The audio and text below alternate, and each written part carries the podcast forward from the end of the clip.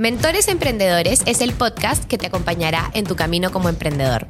Cada capítulo tenemos un nuevo mentor que al igual que yo es un emprendedor que ha pasado por muchísimos retos al momento de emprender. El objetivo de este podcast es compartir contigo nuestros conocimientos para darte herramientas que te permitan llevar tu negocio al siguiente nivel. Hola a todos, bienvenidos a un nuevo episodio de Mentores Emprendedores. El tema elegido por la comunidad esta semana es cómo organizar y planificar tu 2024. Para conversar sobre este tema, quise invitar a Wendy Wunder. Lo que pasa es que yo la amo, soy su fan. Ella es una mujer empresaria, tiene más de 30 emprendimientos. O sea, literalmente le hice una emprendedora serial.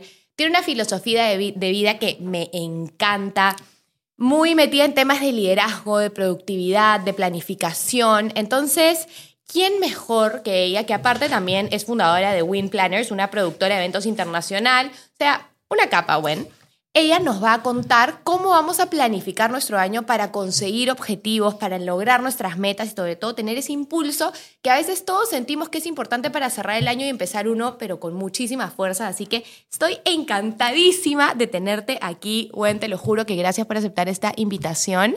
Y bueno, nada, por favor, preséntate ante las personas que te están escuchando y cuéntales esta maravillosa experiencia de vida que tienes, por favor. Mira, Jime, primero que nada, gracias por tenerme y por invitarme. Tú sabes que te quiero un montón. Admiro mucho a la gente joven que está haciendo historia. Me hace acordar mucho de ese ímpetu que yo tenía cuando empecé. Tal vez no había tantas herramientas como ahora para poder compartir. Eh, literal era tu prueba error, pero no había dónde ni googlear, no existiría, no existía dónde, ¿no? Creo que ni Wikipedia probablemente, ¿no? Estamos hablando de hace ya tantos años. Empecé a aprender por necesidad hace muchísimos años, casi a los 14 fue mi primer emprendimiento. Bueno, para los que no saben, yo nací y viví en un circo hasta los siete años de vida. Entonces tengo una historia de vida bastante particular que me ha llevado un poco a ver este tema del emprendimiento como, no voy a decir que no me lo tomo en serio, pero es como un juego, ¿no? Es ese juego de vuelvo a intentarlo para dar ese, primer salto mortal que después me llevará a dar mi triple salto mortal, ¿no? Pero que básicamente la lección más importante es hay que aprender a equivocarse. Y equivocarse es parte de ese error. El gran error es no intentar equivocarte, porque entonces no vas a llegar y ni vas a salir de esa zona de confort que, que, tanto estamos acostumbrados. ¿no? Yo digo, no hay que salir de la zona de confort, pero sí hay que ampliar los rangos, ¿no? A veces es muy limitado. Pero bueno, de eso, de eso y más vamos a hablar ahora. Y escúchame, cuéntame cómo es que viviste en un circo, o sea, no entiendo esa parte. ¿Tu familia tenía un circo o, cómo era? Eh, no, mi papá era un húngaro inmigrante, igual que Tiani, el dueño del circo. Eh, ambos húngaros. Y cuando tenía, bueno, estaba por nacer, mi papá le plantea a mi mamá ir por tres meses al circo. ¿no? Y mi mamá le pareció divertido, le dijo, ya, vamos, estuvieron un tiempo, regresan, me da luz y a los dos meses ya estábamos en el circo de vuelta. Y esos tres meses se convirtieron en siete años, seis años y pico, casi siete, ¿no? que estuvimos en el circo, mi mamá eh, me decía que, que era la mejor etapa de su vida. Y bueno, nací en este mundo que para la norma no es lo común, donde mi primera mascota fue un elefante, donde, no sé, yo podía departir con personas de todas partes del mundo, todas las razas, todas las religiones, todas las culturas. Para mí la diversidad era la norma, ¿no? Y me costó mucho entrar en este mundo que yo llamo el mundo de los encarrilados, donde hay bastante más limitaciones, eh, donde equivocarse es la primera norma. Yo me acuerdo el primer día de clases, me entregó un papelito la, la Miss y me dice, no pintes fuera de la línea porque te voy a poner una mala nota, ¿no? Y yo le decía, mamá, yo ya estaba pensando ¿no? en las mariposas, el cielo, las nubes, las florcitas, y no podía pintar afuera y, y, tenía que vestirme todos los días con la misma ropa. Y bueno, hoy entiendo que fui sujeta de bullying porque era la niña que decía que tenía un elefante de mascota o que no podía dibujar su casa porque tenía rueditas. Yo vivía en un camper, ¿no? Íbamos dando vueltas por toda Latinoamérica, así que era nómade. Tampoco podía dar la dirección de mi casa.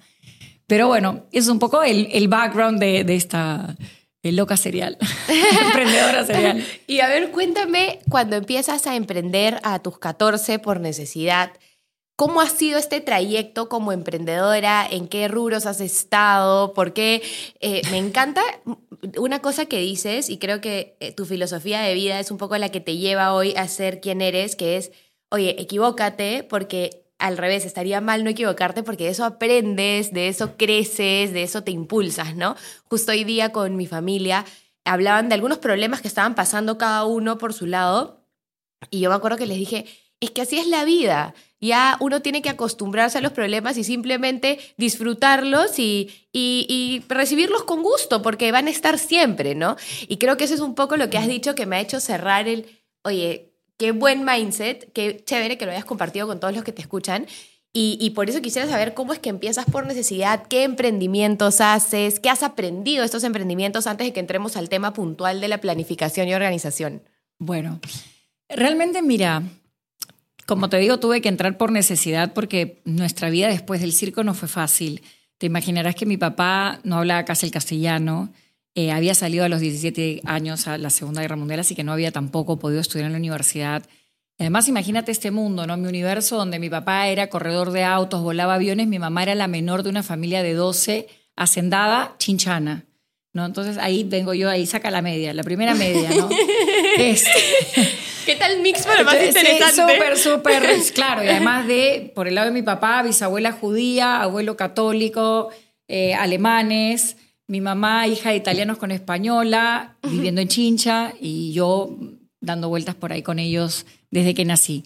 Para mí vivir nómada era como ese desprenderse, no necesitaba tener muchas cosas materiales, era más esa actitud de vivir en el ser que en el tener. Creo que eso también es algo que valoro mucho, ¿no? El disfrutar entre personas que me enriquecen culturalmente. Pero bueno, básicamente empecé el emprendimiento porque había que ayudar en la casa, o sea, no, no había para pagar el colegio, las cosas eran súper complicadas, ¿no? Eh, empecé como jugando, vendía botellas, compraba botellas y vendía botellas a los viñedos. Eso fue en Chincha. Eh, y una cosa me llevó a la otra. Me gustaba tener mi independencia económica, puesto que no podía, como otros chicos, recibir pues una, no sé, una propina para comprarme algo. Entonces esa era mi propina y le empecé a autogestionar. Y me di cuenta que era buena, porque usaba mucho herramientas que en otro podcast vamos a ver, eh, de temas de cuál es ese liderazgo carismático, cómo enfrentas esa venta, ¿no? Entonces siempre fui muy buena story seller, le digo yo, ¿no? Porque yo contaba historias, enganchaba, la gente ya creo que me compraba por llámalo carisma, autenticidad, poder personal, no sé, algo que veían, ¿no? Ahí. Cierra el año potenciando tu negocio con Kulki. Es momento de ofrecer más medios de pago a tus clientes con la ayuda de soluciones de pago que te trae. Vende por internet con Kulki Online o en tu local con Superpost o Kulki Full. Elige Kulki, una empresa peruana que ayuda a que los negocios se atrevan a más. Y, después me empezó a gustar y empecé a seguir con ese tema. Era muy buena vendiendo, sin tener herramientas. Lograba siempre cerrar y ese win-win, ¿no? Y mm, desde muy chiquita tenía como esta personalidad así como alegre, que conectaba mucho. Entonces soy muy amiguera y aunque no lo creas, es parte de generar el emprendimiento, es poder conectar con las personas. Porque todo el mundo habla de B2C, B2B, ya me tienen un poquito ahí, ¿no? Y yo hablo es H to H, son humans to humans, son personas vendiendo a personas, vamos, eso es. Si tú conectas con la persona que está del otro lado, vas a llegar a seguir escalando, ¿no? Eh, y mi papá siempre me decía, es importante en esta vida saber tratar a todo el mundo con la misma equidad, no importa si es el presidente de la República o aquella persona que está en la calle pidiéndote un favor o una, una ayuda. Y creo que esa, eso que ves en el circo, esa diversidad socioeconómica, cultural, racial, etcétera, etcétera, etcétera, hacen que navegue bien en, el día a día, ¿no? Y mm, he tenido emprendimientos dentro de esos 31, desde ser directora de Miss Perú, tener un atelier de alta costura, tener una empresa, me acuerdo que renuncié al Marriott, que era directora de, de eventos, para hacer mi uno de mis primeros grandes emprendimientos, una empresa de estructuras con camiones en El Salvador, en un local, eh, local industrial. Me acuerdo que la llevé a mi mamá y me dijo, ay, ha dejado una oficina con vista al mar para hacer la reina y la chatarra. Pobrecita, pues no veía a su, hija que iba subiendo y le dije, no, me voy a dedicar al emprendimiento. Vendí todo y compré tubos, tubos para hacer toldos. Eh, pero claro, les iba metiendo ese lado creativo, entonces esa fue una de las empresas más importantes para mí que vendí en el 2017 y entonces también me di cuenta que me gustaba hacer empresa, levantarlas, venderlas y empecé con esa parte que, que fue algo nuevo para mí. Y ahora es un poquito más de mi día a día. Me encanta armar empresas. Eh, no les tomo, no voy a decir como decía al principio, falta de seriedad, pero sí los hago con bastante ligereza. O sea, no me enrollo Sin tanto. tanto drama. Claro, es que la gente, yo siempre digo, ¿no? La gente ve el emprendimiento, imagínate que esta es la taza, ¿no? Dice, ya, yo quiero coger la taza. Entonces la gente dice, ya, para coger la taza tengo que estirar los dedos, luego el codo, abrir, ay, qué lejos que está la taza, va a pesar, y si me quemo, y si no sé qué. yo no tengo esas acciones tan delimitadas. Yo voy de frente y digo, quiero la taza, tú. Y el universo se va encargando de atraer hacia mí aquellas cosas que yo necesito para levantar esa taza. Y las que no, o que no sean para ti, también el universo te dice no es para ti y no te haces un drama gigante porque no funcionó, no salió y no te vies lamentando. Es que yo creo que el, el, gran error de los empresarios o emprendedores, porque primero empiezas con emprendimiento y después te vuelves el empresario, es que en todo momento eh, eh, valoras mucho la opinión de los demás. Yo creo que eso viene del colegio. A mí me parecía nefasto, ¿no? Yo le decía, mamá, los chicos se tiran de un tobogán y, y, los papás le dicen, cuidado que te caes y si te caes te castigo. Y yo digo, mamá, ¿cómo aprenden a dar su primer salto mortal si cada vez que se caen lo castigan? Entonces, para mí no había, o sea, te anulaban la posibilidad de dar tu primer salto mortal o caminar en la cuerda floja porque te caes de la cuerda la primera y te voy a castigar, te doy tres opciones y no jalas de año, ¿no? Y yo digo, ¿por qué tenían que ser buenos en todo? Sí, en verdad no tenemos que ser buenos en todo. O sea, para mí el equilibrista era equilibrista, el trapecista era trapecista, el contorsionista en lo suyo. Entonces yo entendía que yo no tenía todas las habilidades, que yo tenía una habilidad, yo sabía conectar con las personas y era creativa, pero en números y en otras cosas necesitaba el apoyo de este equipo profesional que tenía eso que yo no tenía. Eso siempre lo tuve claro. Entonces siempre hice grupo con aquellos que tenían valores que yo no tenía. Necesitaba al que cargaba, al que se tiraba. Yo era la que me lanzaba en el trapecio y necesitaba ese que cuando tú estiras las manos te coja y tenga la fuerza para levantarte. Entonces yo decía, ya, yo no puedo ser el que se tira, el que recoge y el que avienta. ¿No? Entonces ya, yo quiero ser el del medio, pero necesito a alguien acá potente y alguien acá. Entonces siempre busqué que las personas de mi equipo justamente sean diversas, que tuvieran distintas edades, que tuvieran distintas culturas, razas, religiones y todo. Y eso es lo que ha hecho que a través de los años yo pueda pasar de un emprendimiento a otro eh, con bastante facilidad. Exacto, porque estás rodeada de líderes y de equipo que se formó contigo, que sabes que no dependen de ti, que un poco tu empresa también depende de ellos y por eso crecen juntos, pues porque son un mix de personas con distintas habilidades, conocimientos, experiencias y demás. Y eso me parece súper sabio, porque muchas veces el emprendedor cuando empieza cree que lo tiene que hacer todo, ¿no? Y, eventualmente vas creciendo, pero ya te cuesta delegar o te cuesta abrir como que el mundo a nuevas personas. Hay muchas veces que he escuchado, no, pero ¿para qué voy a contratar? Para, va a ser un gasto para la empresa cuando a la hora de la hora yo lo puedo hacer, yo ya lo conozco. Pero no, es una inversión, porque justamente si tú tienes miras a ser más grande, a escalar, a poder hacer nuevos negocios, tienes que encontrar la manera de que ese negocio eventualmente pueda funcionar sin ti metido ahí 24/7, ¿no? Que yo creo que ese debería ser el objetivo para las personas que realmente quieren emprender, porque el que quiere emprender quiere crear, o sea, siento que este ADN creativo mm. y este ADN de salir, conversar, relaciones públicas, es lo que nos une, lo que nos caracteriza. O sea, yo te veo a ti, me veo reflejada, eh, porque digo, me hace mucho sentido lo que, lo que cuentas, ¿no? Entonces, creo que es súper interesante. Eh, ahora me gustaría entrar un poco, tú hablas mucho de liderazgo, hablas mucho de planificación, de productividad. Y, en el tema que la comunidad ha elegido, ¿cómo me organizo? De hecho, uno de los temas que habíamos hablado era también de, oye, ¿cómo automotivarte para lograr esas metas? ¿no? Entonces, combinando un poco esos dos, ¿cuáles serían tú los tips que le darías a las personas que nos están escuchando si tuvieras que hoy empezar a definir qué voy a hacer en mi 2024 para lograr todo eso que tengo en mi cabeza? Hay varias formas de planificar, eh, pero yo aplico de dos que a lo largo del tiempo he aprendido que a mí me funcionan más, que son las que les voy a compartir. Una fue que hace muchísimos años eh, me metieron en un curso de cómo planificar de Franklin Covey. Te estoy hablando de cuando yo era director de eventos del Marriott y tenía uno de los grupos más grandes a mi cargo, siendo que yo era bastante joven. Tenía 28 años cuando asumí la dirección de eh, una de las áreas más grandes del hotel. Sentía que era una responsabilidad y pedí que me formaran en cómo planificar y liderar a mi equipo. Y tomé este curso de Franklin Covey y algunas cosas me sirvieron y son las que hoy uso y, traslado y comparto, eh, que es cómo organizar tu día y tu semana. Partamos de ahí. Pero un paso antes de hacer ese, eh, leí hace muchos años un libro que se llamaba 10-10-10 y básicamente es escribir y, poner en orden, primero, tener claro cuáles son tus objetivos en las distintas áreas de tu vida. Ok. Que tampoco pueden ser todas las áreas de tu vida, porque nosotros queremos, a veces digamos tanto que nuestra lista es tan grande que nunca vamos a lograr absolutamente nada de esa lista porque agobia. Las puedes escribir por un tema de tenerlas controladas y visualizadas, Pero lo primero que tienes que tener es cuál es tu objetivo y cómo te ves de aquí a 10 años. Empiezas al revés. ¿Cómo te ves de acá a 10 años? ¿Cómo se ve Wendy Wunder en 10 años más?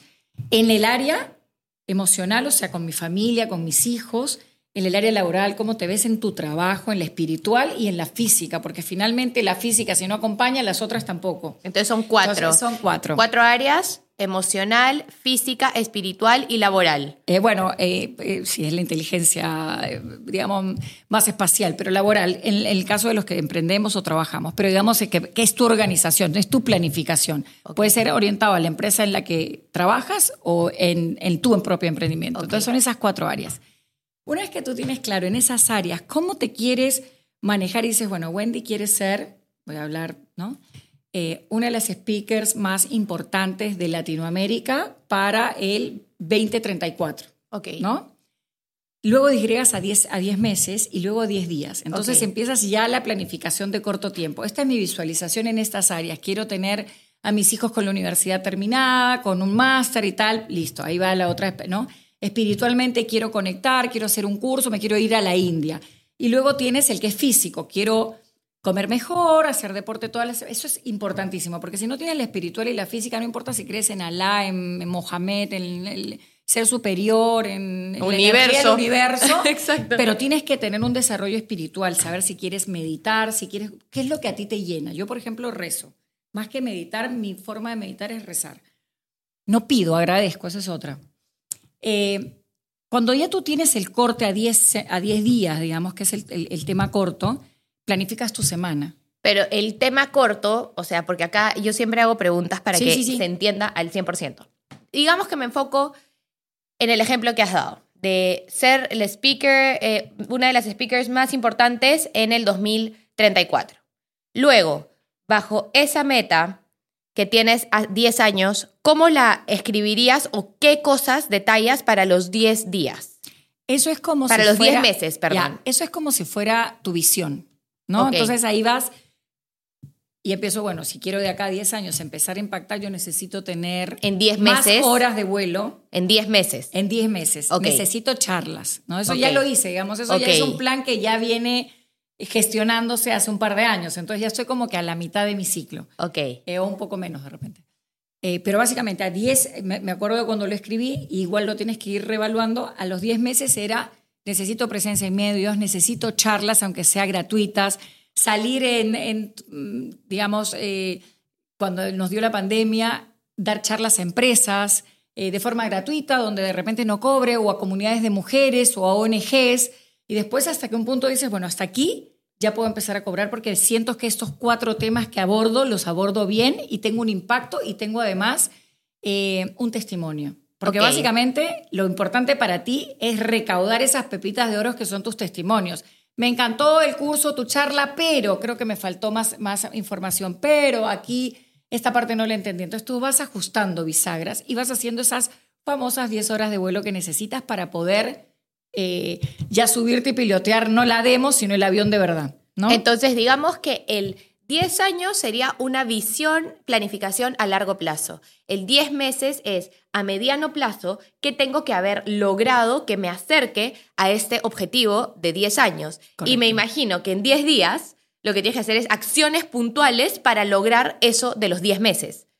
O sea, hoy me pongo a Hoy buscar lo primero que haces es hacer la lista, la lista de las personas que 10. vas a contactar, que va- el PowerPoint con el que te vas a presentar. Oye, necesito un video que de intro para que cuando yo se lo mande a una empresa digan, ah, no, sí tiene experiencia, Ajá. sabe, ah, los temas que ella toca es tal.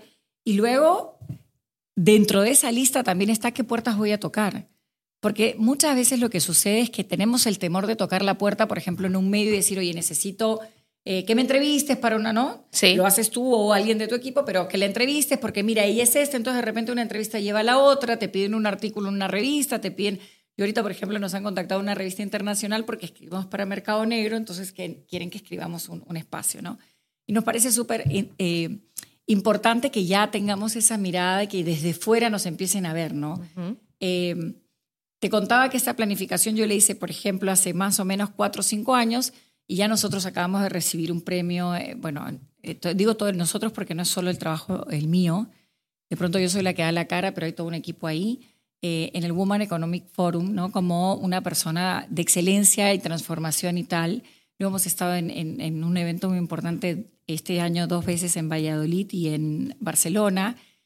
He dado muchas charlas fuera, desde Ecuador, Colombia, este, México. Entonces, esa internacionalización hace que yo, cuando vuelvo a reevaluar mis 10 meses, y veo cómo voy hacia los 10 años, digo, bueno, ok, acá ajustamos esto, pero vamos bien, la ruta está bien planeada. Claro, o tengo que cambiar por aquí porque me he dado cuenta que tengo más potencial acá o allá, o que me faltó potenciar esto para lograr el siguiente paso. Entonces es como que tienes una...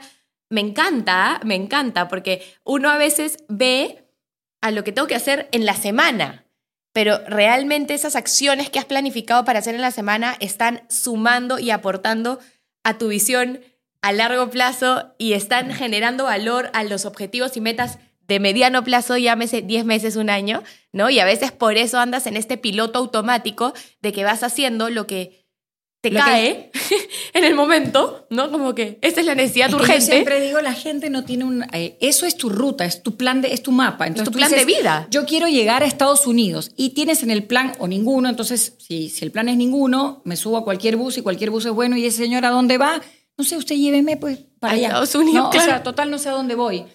O en todo caso, si no lo tienes bien planteado, puedes estar con el plano que te lleva a Buenos Aires, pero tú juras que estás yendo a Estados Unidos. ¿No? Porque al final sigues la ruta y pues, sí, vamos bien, el plano está para allá, va, sí, mira. claro. Más al sur. Listo, vamos todos, todos bien. Entonces creo que sí es bien importante tener esa visión clara de dónde me veo en 10 años. Me veo jubilada, me veo viviendo de mis rentas, cual sea que sea ese resultado de cómo te ves a los 10 años, tu plan tiene que ir para allá, porque si no es que, estás ejecutando con tu plano hacia el otro lado. Entonces es, no, quiero dejar de trabajar, pero yo no tengo ninguna acción donde ahorro, compro bienes, invierto. Entonces, ¿cómo dejo de trabajar si mi dinero no trabaja por mí? Y ahí nos vamos a la parte más, más, más financiera. O cómo quiero lograr algún objetivo de vida y no sé nada del tema y no me pongo como objetivo a corto o mediano plazo estudiar aprender, comprarme un libro, ir a eventos para rodearme de probables mentores, conocer gente, hablar, ¿no? Entonces como que a la hora de la hora vives en este sueño de lo que quieres lograr, pero no estás ejecutando nada en tu día a día para realmente lograrlo. Y finalmente el sueño se queda en sueño y no se vuelve una acción, ¿no? Correcto. Me parece súper interesante. Este año, mira, empecé dije, que mañana charlas me pongo internacionales con gente de peso. O sea, quiero fuerte, porque ya había tenido contacto pues con charlas importantes. Y este año di una charla con John Maxwell, que es mm, un genio y además lo admiro sobremanera. Entonces, estar en la tarima con John Maxwell, luego... ¿En el de Jorge Loza? ¿Ah? ¿En el evento de Jorge Loza? sí, bravazo. Fui la segunda y luego habló Vilma y luego habló Ismael y Jorge. Y realmente le agradezco muchísimo a Jorge eh, esa oportunidad de además representar a Perú. Pero yo ya conocía a Ismael, ya habíamos estado en un escenario juntos, entonces ya había como esa, esa acción con Vilma, hice un clic muy chévere, de hecho ya tenemos algunas cosas planificadas para, para adelante, es súper top, además es, encantadora. Eh, pero claro, ya he estado en tarimas donde ha estado eh, Tony Robbins, donde ha estado John Maxwell, donde ha estado Ismael y muchos speakers latinoamericanos que en verdad me siento feliz y orgullosa de poder haber estado. Visila Bococo, que fue ahorita en en el evento de Valencia, que es una speaker española maravillosa que vive en New York y, que ahora soy su fan, me declaro su fan. Y fue mutuo. Nos decíamos, somos hermanas gemelas de distinto padre y distinta madre, pero claro, Visila es negra, negra, yo rubia, rubia, ¿no? Entonces, definitivamente distinto padre, distinta madre, pero sentíamos como que había una conexión de, otro, de otra época, de otra vida. fue muy, muy, muy chévere. Eh, pero eso no hubiera sucedido si no hubiera si hace X años yo no hubiera planificado cómo se veía Wendy en, los futuros 10 años. No, no, estaría en, tampoco el libro. Quiero escribir un libro y quiero escribir un libro. ¿Y con quién? ¿Cómo? ¿no? se van apareciendo las cosas y, y, comentas, quiero escribir un libro. De repente el editorial me llama en plena pandemia y me dice, necesitamos que escribas un libro de reinvención porque has tenido 30, bueno, entonces veintitantos emprendimientos y necesitamos que le enseñes a la gente cómo hacerlo en este momento donde la gente está con el negocio paralizado. Y que mucha gente perdió el trabajo y necesita emprender. Sí. Bueno, de hecho nosotros teníamos una productora y borramos toda la pizarra. Sin embargo, nos reinventamos súper rápido y empezamos a hacer eventos virtuales. Y crecimos como agencia. O sea, el equipo se creció al doble. Me decían, ¿cómo puedes crecer si la mayoría de las empresas de eventos han quebrado? digo, pero es que no han sido ágiles y flexibles, que creo que te da la planificación a tiempo y oportuna, cuando tienes esa visión de túnel, le digo yo, esa es la otra parte de la, de la planificación, esa visión de túnel en la que tú realmente ves del otro lado tu objetivo y trazas en esta, en esta cuerda floja, porque la vida es una cuerda floja y no sabes cuándo se cae y vuelves a tener que levantarte. Eh, pero es mucho más fácil cuando tú sabes que quieres llegar de la base A a la base B, volverte a subir en la cuerda y dices, es para allá que quiero ir y no para allá. No, no, no te confundes, la tengo clara, es para allá. Yo le digo, el, el GPP es el gran proyecto personal que tienes que tener acá, del cual no te puedes desviar, no importa qué pase. ¿no? Entonces hay un solo gran proyecto personal. Y la gente a veces lo confunde, porque si quiero ser mamá, quiero ser emprendedora, quiero ser buena esposa, ¿no? El síndrome de la mujer maravilla. Y la verdad, error, error, porque no se puede ser todo. Tienen que tener un gran proyecto personal y lo demás se va a tener que adaptar de alguna forma a ese gran proyecto personal tuyo. Yo siempre fui clara, yo no quiero dejar de trabajar cuando sea madre. Lloré, pataleé, sufrí, pero hoy veo a mis hijas con ese ADN emprendedor y digo, ahí está, porque el árbol, la, digamos, la fruta no cae lejos del árbol caído, ¿no? Sí. Este, y las veo y digo, mira, todo ese malestar que tenía cuando decidía esto, hoy las veo tan independientes a su corta edad, porque una tiene 23 y la otra tiene 21, que digo, mira, hay Claro, que estar ese presente fue- en los momentos importantes, pero yo no iba a dejar Pero de esa fue trabajar. la enseñanza. Y sabes qué, creo que yo soy muy creyente en todo el tema de que uno manifiesta, uno se pone las oportunidades en el camino eh, y mucho la actitud con la que tú ves la vida es lo que te devuelve la vida a ti, ¿no? Entonces, creo que cuando tú dices, aunque sea en un papel o en un, eh, donde sea, en tu cabeza, y pones, quiero escribir un libro, sin querer queriendo, el hecho de ahí haberlo puesto en un papel, materializado, puesto como un objetivo, hace que cuando tú tomes decisiones inconscientes en el día a día, te estés eh, enfocando en encontrar eso, ¿no? Entonces quizás, como ya lo dijiste, en esa siguiente reunión conversas y dices, quiero un libro, y por ahí te escucha alguien, oye, mira, voy a pensar, ¿no? Y en la siguiente va y le cuenta, oye, Wendy eh, eh, comentó que quería escribir un libro, y de pronto alguien te escribe. Se llama el efecto mariposa. Exacto, eso a mí me pasa mucho. O sea, yo por eso siento como que tengo bien claro hacia dónde quiero ir. Claro que no he hecho mi plan, que ya quiero hacer de 10 años escrito, porque sí soy bien ma- maniac de estas cosas, pero sí tengo muy claro como mi objetivo, ¿no? Yo también eh, me, me identifico porque siempre dije, yo quiero ser empresaria. O sea, desde que tenía 10 años lo tenía claro, ¿no? Y parte de ser em- em- empresaria es porque quiero mi propia independencia para poder educar hijos, para poder eh, tener empresa, para manejar tiempos, para dar trabajo, para dejar un impacto positivo en el mundo, ¿no? Porque siempre me persigue esta idea de que tenemos 80 años físicos, 80, 90, ¿qué legado, qué dejas, ¿no?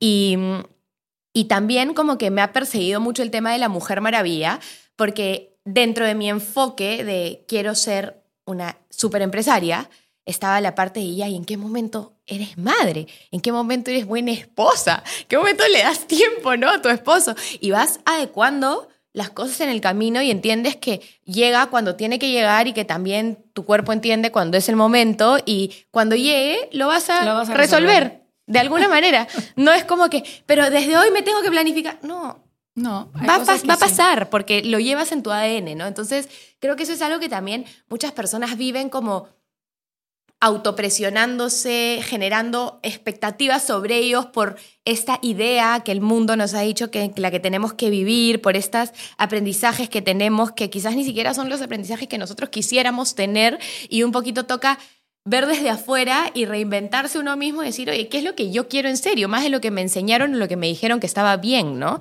Entonces, me encanta de lo que estás hablando y me encanta que lo puedas llevar a un contexto tan empresarial porque muchas personas viven en este, ay, manifestar, ay, sanar, ay, esto, ay, ¿no? Como que son herramientas ya muy para ellos como Trilladas, trilladas, repente, sí. exacto. Y en verdad, no, cuando uno se da cuenta de lo, lo potente que es, creo que tu vida pasa a, a otro plano y a otro nivel, ¿no? Entonces, una vez que tú organizas, ya tenemos claro, plano espiritual, plano físico, plano emocional, plano laboral, proyectado Ese vendría a ser el intelectual. El laboral es el, El intelectual. Son los cuatro planos que hay. 10 años, 10 meses, 10 días, Ujú. ok, tengo mi plan claro. paso siguiente, ¿qué haces para tu semana, para tu vida, para organizarte, para que ya lo planeaste, pero ahora ponerlo en acción? Esa motivación que muchas veces necesitamos evitar la procrastinación, por así decirlo. Mira, en mi caso, que tengo una productora de eventos, sí pueden haber como, mira, ahorita estoy aquí contigo y, el, y mañana tenemos tres eventos de tres empresas súper grandes y hay mucha presión y hay mucho nivel de detalle y tal. Entonces he aprendido que mi agenda del día a día no puede estar tan atorada. Okay. Que yo puedo sacar tres piedras y tienen que ser las primeras del día. Lo que más me cuesta es lo primero que saco en la mañana. Entonces esto es como el jarroncito, no sé si has escuchado alguna vez la historia de si tienes arena y tienes tierra y tienes eh, piedritas, ¿qué es lo que metes primero para que todo quepa? ¿no? Entonces lo primero que pones son las piedras. Porque si tú pones la arena, la arena se va a tapar y cuando quieres meter todas las piedras no van a llegar. Entonces siempre va a haber una piedra que se te va quedando. En cambio, la arena entra por las piedras. En este curso que te conté de hace tantos años de Franklin Covey que había que empezar por las piedras, porque la arena es algo que igual vas a resolver. Que es tu día a día. Tengo que comprar el regalo del día de la amiga. Eso lo vas a hacer igual porque tienes que comprarlo. Entonces no es una de tus mayoritarios eh, o prioridades en ese día o en esa semana. Entonces yo marco en colores, soy bien maniática en colores. en la semana, ¿cuáles son las tres cosas que llueva, truene o relampaguee? Yo esa semana voy a sacar. Okay. Entonces tengo en resaltador fucsia los tres que es... No negociables. No negociables. Entonces esos son los que tienen que avanzar, que muchos van de cara a mi proyección de estos 10 años, ¿no? Porque esos son los que podías procrastinar porque no son urgentes. Claro, porque es como, ya, pero si mañana... No es el incendio, entonces lo sigues pateando y ahí nunca llegaste a los 10 años y vas para, para, Buenos Aires nuevamente. Exacto. Entonces esos son los primeros que marco. En el día tú tienes que agendar, o sea, hacer tu agenda semanal, marcar las cosas importantes, ubicar estas tres grandes hitos o piedras que tienes que resolver. En el día tú escribes todo lo que tienes que hacer y empiezas a enumerar primero con letras todas las A. Las A son los fucsias. Los que van, deberían salir sí o sí, o sea, el que tiene tu atención. Luego vienen las B, que son el intermedio que debería sacar, y las C es mi wish list de, oye, tengo que hacer las compras, ya, en, cualquier minuto lo meto, porque tengo hasta las 10 de la noche para lograrlo, ¿no? Ok. Entonces, A, B, C. Eh, y luego de que tienes tus A's, ¿cuál es el primero de esas A's? Normalmente debes empezar con el que más te complica. Llame a ese cliente que ayer se quejó y te dijo que nunca más va a trabajar contigo. Ese es tu A, uno. Hola, Juana, te llamo porque sé que ayer hemos tenido un tremendo problema, me quiero tomar un café contigo, dame una reunión, por favor, te quiero pedir mil disculpas. Audiencia. Enfrenta el elefante. De uno, claro, de una. Eh, luego pasa el A2, el A3, esos son tus tres primeros hitos. Y luego pasas a hacer lo mismo con el B. Entonces, una vez que tú resuelves tus A, podrías pasar al B, pero tienes el B1, el B2, el B3 y después tendrás el C1, el C2, el C5, el C10. Es importante que tus Cs se conviertan en Bs y que tus Bs se conviertan en As. Porque si no, el C, que es importante para ti, como lleva a tu hijo al dentista, no llega nunca. Porque es como, bueno, el dentista o sea, no se le están cayendo los dientes, puedo llevarlo mañana, pasado, pasó un mes, pasaron dos, pasaron tres. Entonces tus C tienen que ir subiendo. O sea, van como cambiando de lugar. porque el C que dejaste y no hizo, luego se convierte en B. El B que dejaste y no hice se convierte en A para sacarlo de la lista el día siguiente y luego así para completar todo lo que empezaste. En esa semana. Ah. Y empiezo el viernes, parece un poco extraño, pero los viernes hago la lista del lunes. Si no la llego a agendar el viernes porque soy muy cansada, el domingo en la tarde con un café, ta, ta, ta, ta, ta, ta, ta, escribo todo. Sí, domingo, día de planificación. Lo último que puedes hacer es el lunes levantarte y dirá, ¿qué tenía que hacer esta semana? ¿Cómo era? Porque se me caen los eventos abajo, no se imagina con el equipo que era? tengo. ¿En qué trabajaba? Claro, así. Eh, y sobre todo porque yo ahora viajo mucho, entonces tengo que dejar planificado, bien ordenado, qué es lo que quiero lograr con los chicos. Pero una pausa pregunta. Pausa porque pregunta. muchas veces... Eh, la gente es como que ya el domingo estás motivado porque ya el fin de semana la pasaste bonita, entonces vas, te sientas y dices, esta siguiente semana quiero ser un rockstar y voy a cumplir todo. Entonces empiezas a escribir todas las cosas que deberían ser importantes. Y regresamos al punto inicial de tienes una lista de 78 cosas importantes que la terminas viendo y dices, ah, su qué, ¿cómo voy a lograr todo esto? O sea, no me va a alcanzar la vida. Entonces, ahí, ¿qué haces? Hay un máximo de puntos que tú recomiendas que deberías tener ponlos todos, solo que enuméralos bajo A, B, C. El, y luego uno, el dos, A tres, uno. solo debería tener tres. No más de tres. No más de tres. El en B. un día no puedes votar más de tres importantes. Ok. Es, es, Es la verdad que el que lo lo, vas a haga, que hacer me a lo explique, que el que lo sabe hacer o que lo logre me lo explica, porque quisiera, quisiera ver cómo, cómo lo logra. Es bastante difícil sacar esas piedras, o sea, no es fácil, porque a veces tiene que ver con, Más con personas temas de, y todo. sí, sí, o Ok. temas más compl- complejos, ¿no? Y, o que toman tiempo, ¿no? Este, el B, máximo Para mí tres. B, sí logro tirar un poco más de B. Los que más me cuestan a mí son los C, pues porque los Los procrastino. dejas. Los voto, los voto. Y, el día se me, se me va y dije, uy, no hice esto, no hice esto. Eh, también es importante que cuando evalúes esa lista no puedes tener 78 cosas. Claro. Porque si tienes 78 cosas, tienes que empezar a preguntarte quién me puede ayudar aquí porque yo no las voy a sacar. Entonces empiezas a formar tu equipo. Yo al principio empecé Wendy sola. Hoy el equipo de Wendy, que no tiene nada que ver con la productora, somos cuatro. Y esos cuatro gestionan a Wendy. Yo no, no podría hacer ni la mitad de lo que hago si no tuviera alguno de estas cabezas aquí, que cada uno me va ayudando. Entonces yo llego y es, chicos, tengo todo esto. Jeff, Jonah, Millie, Eli, eh, Ale, ¿no? Entonces, pum, pum, pum, pum, repartimos la lista, porque si no, no, ya, listo. ¿Para cuándo? Martes, miércoles. Entonces, tengo ayuda, porque si no, tu lista de pendientes es, es una cosa. Entonces, tienes que saber en qué minuto pasas de ser autoempleado a ser el empresario. Porque tú empiezas todos los emprendimientos como tu empleado, tú ejecutas factura, tú haces, tú limpias, tú entregas, tú- servicio al cliente y contestas el mismo teléfono y dices, sí, acá, y ventas acá, customer service aquí, este, ¿quién limpia yo? ¿Quién recoge? ¿No? Tú haces así, así empiezan las me veo hace unos años, literal. Claro, así empecé yo haciendo wedding planning como eventos, ¿no? Ya, ya yo, tú haces todo, tú eres el contacto, el cliente se queja, la novia llora, la novia se le escoce el vestido, tú corre, le cosas el vestido hasta que dices, no basta. Yo no voy a trabajar un evento más si no tengo equipo conmigo. Entonces yo llego a los eventos y hecho- llego con 8 o 10 personas a cada evento. Entonces es, llegamos. ¿No? Entonces, el encargado de seguridad, si el auto no pasa, le pasó algo, se le... no, Cada vale uno con entonces, sus funciones seguridad, claras. baños, cocina, pam, pam, Claro. pam, cada uno. Entonces yo ya no soy la que anda con el extintor quemando los incendios. ¿no? Yo ya voy casi que de invitada, o sea, voy y ta, ¿no? Y A hago yo- supervisar, a hacer a public relationship, sí. para que vean que tú estás como cara del evento. Que yo, escúchame, yo hice una productora, productora de eventos con dos amigos cuando teníamos como 15, o sea, no sé, 16, y nos contrataron para un matrimonio civil.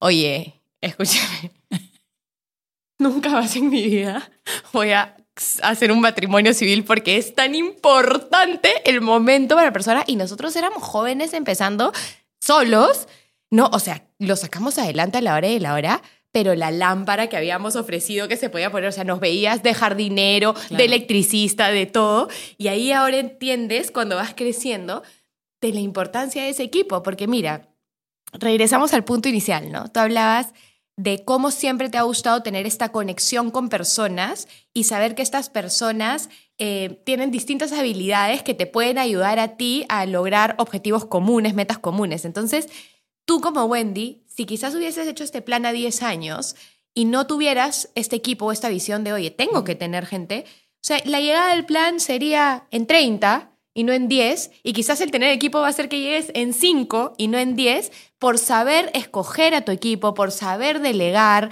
No, no sé ni cuánto rato hemos grabado, pero estoy segura que las personas... En dos partes. O sea, les gustaría escuchar porque tú hablas mucho del tema de liderazgo también. Entonces, hay una pregunta muy constante que es, ¿cómo elijo bien a mi equipo?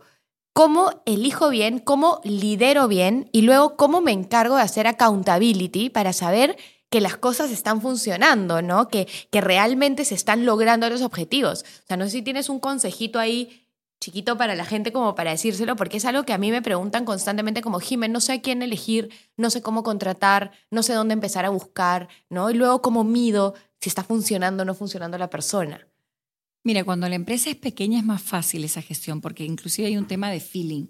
Y obviamente los que somos empresarios tenemos un ADN que nos precede. ¿No? Yo soy súper, no soy controladora, pero soy súper perfeccionista. Entonces, suelto, pero nunca tanto, ¿no?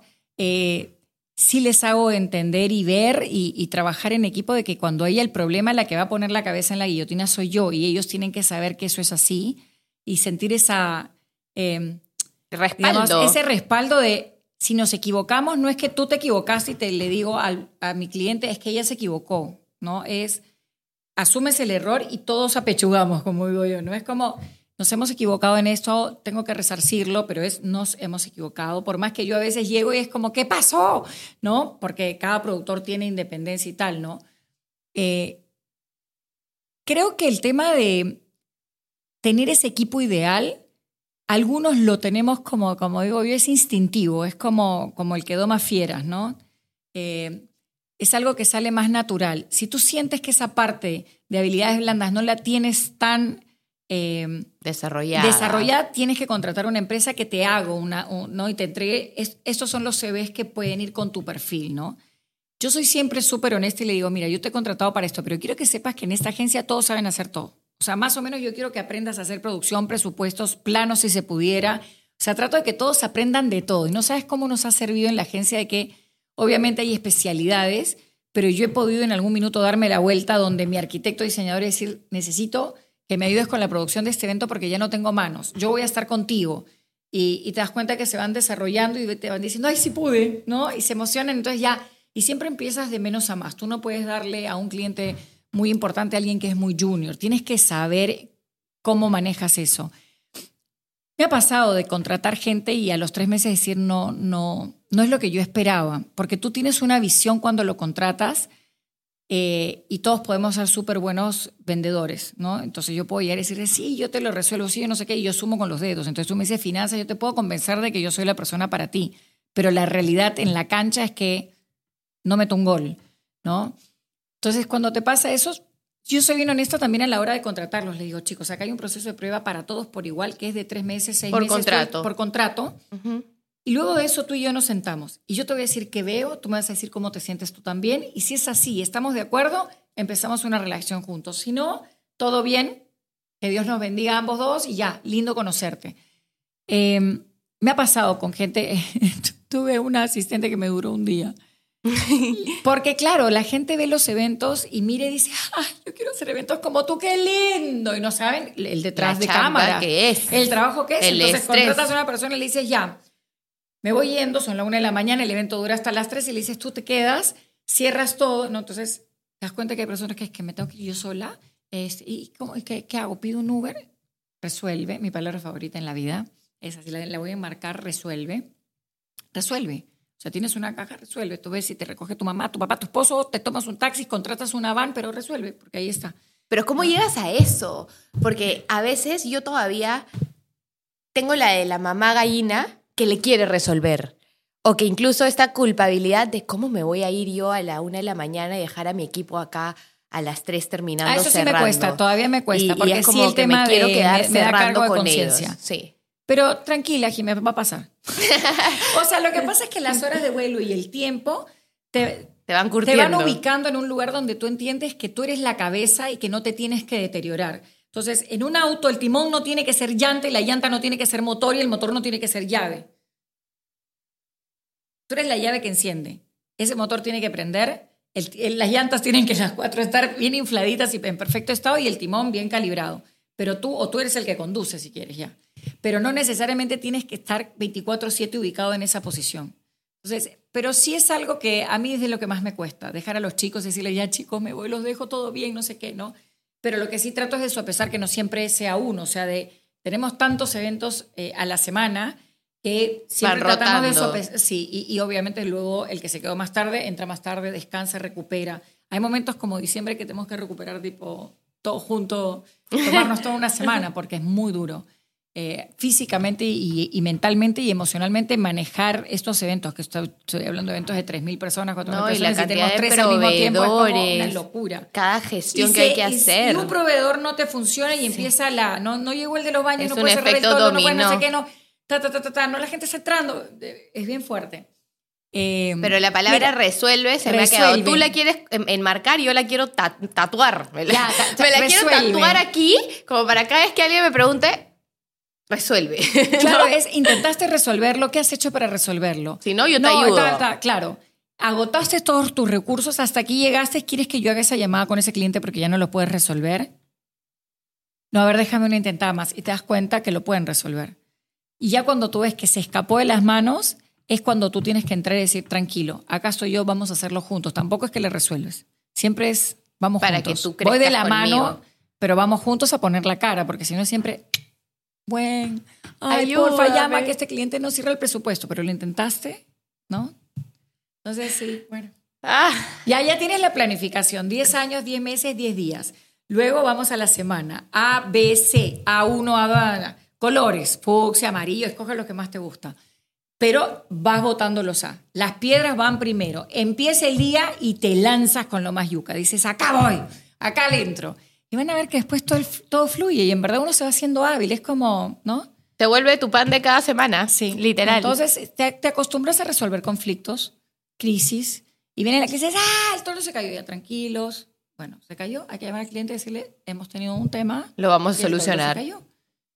Y, ¿Y cómo lo podemos resolver? ¿Llegamos a tiempo? ¿No llegamos? ¿Es lo que ha sucedido? Pero me encanta la filosofía de ataca el problema más grande o el reto más grande primero, porque muchas veces las personas quieren huir de ese que es el difícil. No, y empecemos por lo rápido, lo fácil, lo que me va a tomar 10 minutos, 5 minutos y el que no me genera ningún tipo de esfuerzo o, ansiedad. Entonces eso, y te llenas el día de todos esos micromanagements o esas cositas chiquitas y el gran pez que realmente importa para llegar al objetivo final de meta de 10 años, lo dejas y lo dejas. Entonces al final tus A se convierten en tus Cs que nunca acaban Que en nunca lista. acá, sí. Y, y, y- de O que verdad cuando las, muy las- las importante. vuelves a tocar ya es tu late. O sea, tú no puedes llamar a un cliente que tuviste un problema gravísimo una semana más tarde y decirle, ay, estoy que te quiero llamar desde la semana pasada. Incluso, ¿sabes lo que Porque como- pienso? Que podrías este tipo, esta metodología aplicarla a que tu equipo de trabajo la aplique, ¿no? Entonces, oye, tú, líder de contabilidad, escríbeme tus A, tus B, tus C, enuméralos, ponles color y dame deadlines. Yo no te voy a poner a ti Bueno, es un lo más de importante. ahora como Monday, hay, un montón Exacto, de que te hacen eso. que te ayudan. Entonces, Pero verlo escrito Sí, y con tu color y con tu mano y con tu agenda, para mí es diferente. O sea, es mucho pero somos más. escuela antigua, ¿eh? Yo también. Gracias. Pero es que, es que te juro que, bueno, eh, para los que no sepan, eh, el escribirlo es como cuando tú estás estudiando una lección y quieres memorizarla. Basta que la escribas para que el ejercicio... Hay dos cosas que te ayudan a resolver y memorizar temas. Uno es hacer el ejercicio y dos es explicárselo a otro. Exacto. En el minuto que tú se lo explicas a otro queda más, más registrado Y en te ti. vuelves mucho más experto en el tema. Correcto. Entonces, eh, por eso es que escribirlo siempre, Escribirlo será y más contarlo. importante que, que, eh, digamos, eh, hacerlo en el, en el celular y tal, ¿no? El, el hecho de hacer es- esta, esta, esta acción. Es un Yo tema cuando, cuando leo libros buenos de negocios que me gustan, hago resumen. Ay, bueno. Entonces escribo mi resumen, pero a mano. ¿ah? O sea, y tú me ves que la gente está loca ah, con su carry-on, con dos libros, con un cuadernito, con lapicero, con resaltador. Tipo, de, ah, no aprendiste que existe el iPad, hermana, ¿no? Y yo como, a mí me gusta así. Y termino y luego, Juanpa, te voy a contar lo que dice este libro que he aprendido, ¿no? Y Juan Pablo se queda escuchándome y te das cuenta que lo metes en tu cabeza y sin querer queriendo, una semana después, lo estás ejecutando en tu vida. O sea, estás aplicando lo que leíste del libro. Entonces, sí. Ay, te amo, Wendy. No, Gracias por venir. Creo Feliz que, queda para, para hablar de más temas. La comunidad estoy segura que te va a amar. este, así que yo te voy a estar pasando la voz de todas maneras. Y te quiero agradecer muchísimo por haber venido, de verdad. No, y te felicito por el podcast que es un éxito y nada, que sigan los éxitos, sigue brillando, sigue haciendo lo que tienes que hacer porque estás impactando mucho y creo que al final venimos para eso, lo que decías, para dejar un legado. A dejar una y huella. el poder enseñarle a alguien un pasito, porque a veces estamos solo un paso más adelante nada más. Pero Sí. si les enseñas a las personas ese paso que tú sabes, ya estás ayudando a una gran comunidad, ¿no? Porque eso impacta también en otras vidas que a veces no te das ni cuenta. Es, es- y es increíble que ahora la tecnología nos permita poder llegar a más personas con el fin de ayudar, ¿no? Y de aportar en ellos. Hace, bueno, ya se me está haciendo más largo esto, pero una anécdota, me escribe una chica de mi comunidad y me dice, no sabes, mi mamá tiene un puesto de flores en el mercado y ahora está vendiendo más que la competencia porque le, hice- le enseñé tu reel de cómo hacer su buyer persona para identificar sus necesidades y ella ahora les está ofreciendo dedicatorias, detalles extras, cosas que pueden complementar en su momento de compra y mira cómo ha quedado su puesto. Yo te lo juro que ese comentario me pagó la vida, porque Sí, claro. tú no te das cuenta en ese momento que estás haciendo ese reel lo importante que puede estar siendo esos 90 segundos de conocimiento para alguien, ¿no? Entonces, Cuando iba a escribir el libro, una de mis preocupaciones decía, ¿y si nadie lo compra? Le pregunté, ¿no? Y mi marido, que es muy sabio, en verdad, un hombre, yo digo ser superior, me dijo, no lo escribas con ese fin. Y número dos, basta que impactes una vida para que todo el tiempo invertido haya valido la pena. Y con uno de los testimonios que me escribieron, que en realidad lloraba ella y lloraba yo, las dos llorábamos eh, cuando compraba el libro, porque ella lo había comprado y fue para que se lo firme en la feria del libro. Yo dije, Dios, esa era la persona que tenía que impactar. El resto es bonus. ¡Qué lindo! Ay, no, lo máximo. Muchísimas gracias nuevamente y muchísimas gracias a todos los que han llegado hasta esta parte del episodio. Estoy segura que la información les va a servir. Por favor, utilicen las herramientas que nos ha dado Wendy para organizar sus metas de vida, sus años, sus semanas, sus días. Cómprense ahorita sus colores. Eh, creo que, que es importantísimo dejar de procrastinar para realmente tomar acción y lograr eso que tanto queremos. Recordemos que pasamos tiempo muy pequeño en este mundo, entonces hay que hacer que valga la pena. Eh, muchas gracias, no se olviden de suscribirse al canal, de mandarle este episodio a todas las personas que creen que les puede interesar. Y no me puedo ir sin antes agradecer a los sponsors que hacen este podcast posible. Sumato Brands con la producción junto a Esteban B. Films, que está alucinante. Y Comunal por el gran espacio y seguir apostando en proyectos para emprendedores. Así que nos vemos el próximo lunes.